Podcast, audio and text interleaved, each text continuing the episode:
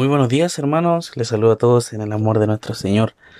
Continuamos con nuestra última, ya antepenúltima parte eh, de Mateo 7, ya vamos a finalizar esta enseñanza que el Señor Jesucristo hizo a sus discípulos y también a las personas que le seguían. Acompáñenme por favor a Mateo 7, versículos 26 y 27. Mateo 7, 26 y 27. Dice así la palabra del Señor.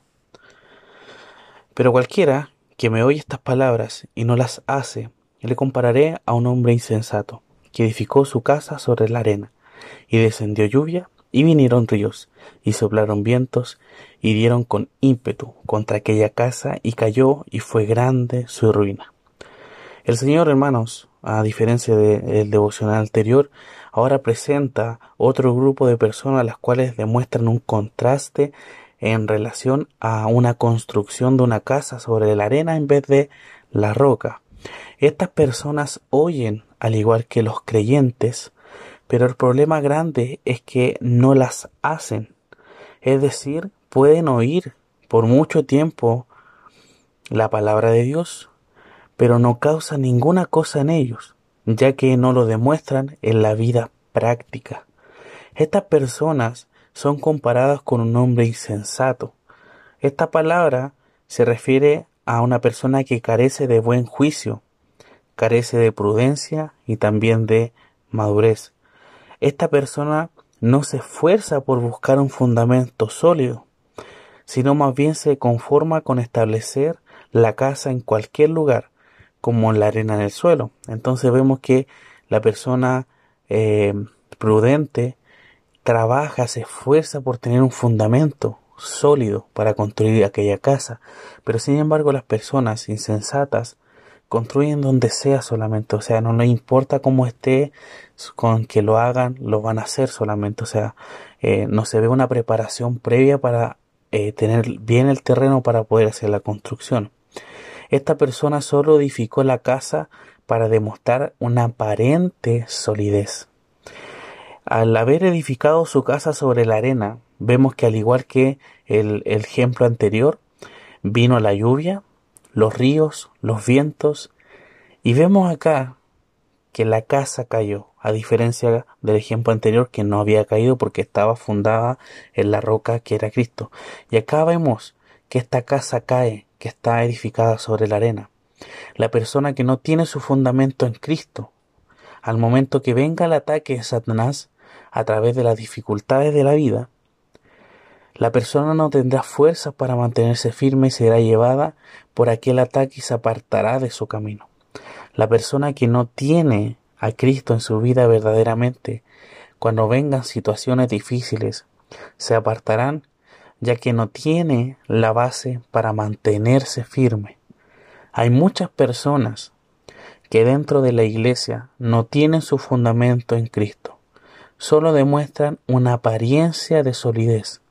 Sin embargo, su falta de solidez se verá a cabo cuando vengan pruebas o dificultades, en donde solo los firmes en Cristo podrán triunfar. Vemos también, y se ha escuchado varios dichos que dicen que los verdaderos creyentes se verán ahora en la pandemia, en el regreso a los cultos presenciales. Y las personas que realmente no tenían eh, esa dedicación o ese anhelo de poder congregarse, se van a mantener en lugar cómodos en sus hogares. De esa forma también quizás nos podemos nosotros tener algún indicio de eso, de que quizás es una persona que no tiene su fundamento en Cristo porque no busca a Cristo como debe ser.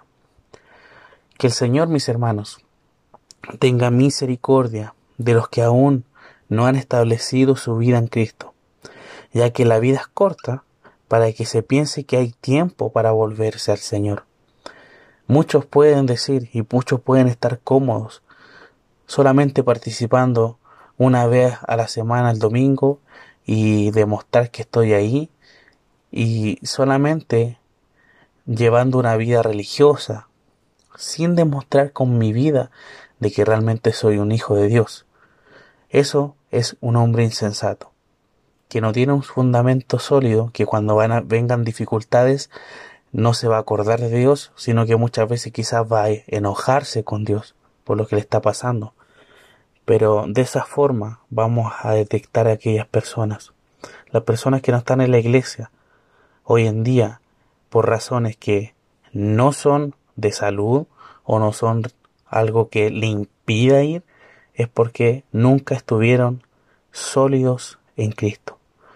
Que el Señor nos ayude en este día a poder reflexionar y meditar en qué grupo nosotros nos encontramos. Si nosotros estamos firmes en Cristo, vamos a estar sólidos.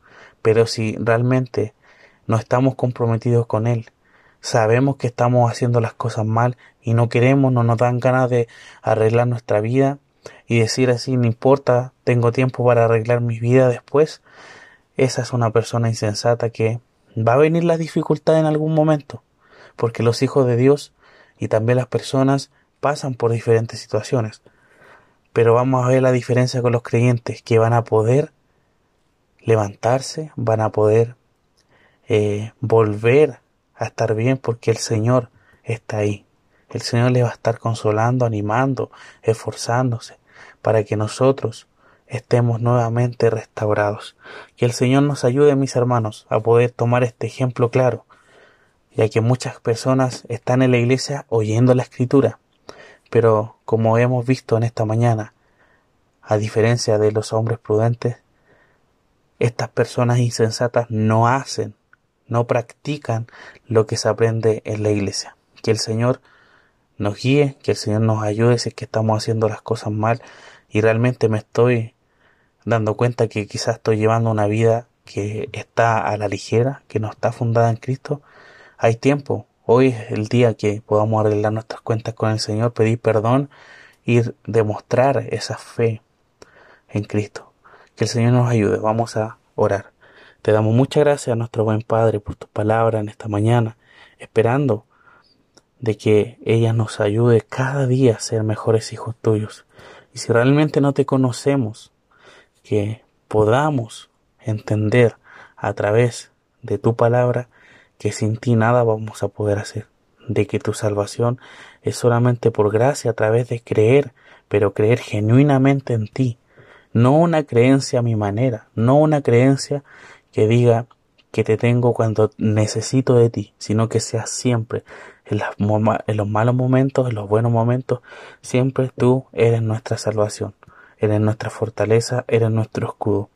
Ayúdanos, Señor, en este día a que podamos reflexionar verdaderamente cómo lo estamos haciendo y que tú también obres a través de tu palabra que para que podamos también conocerte de mejor forma. Bendícenos en el nombre de Jesús. Amén.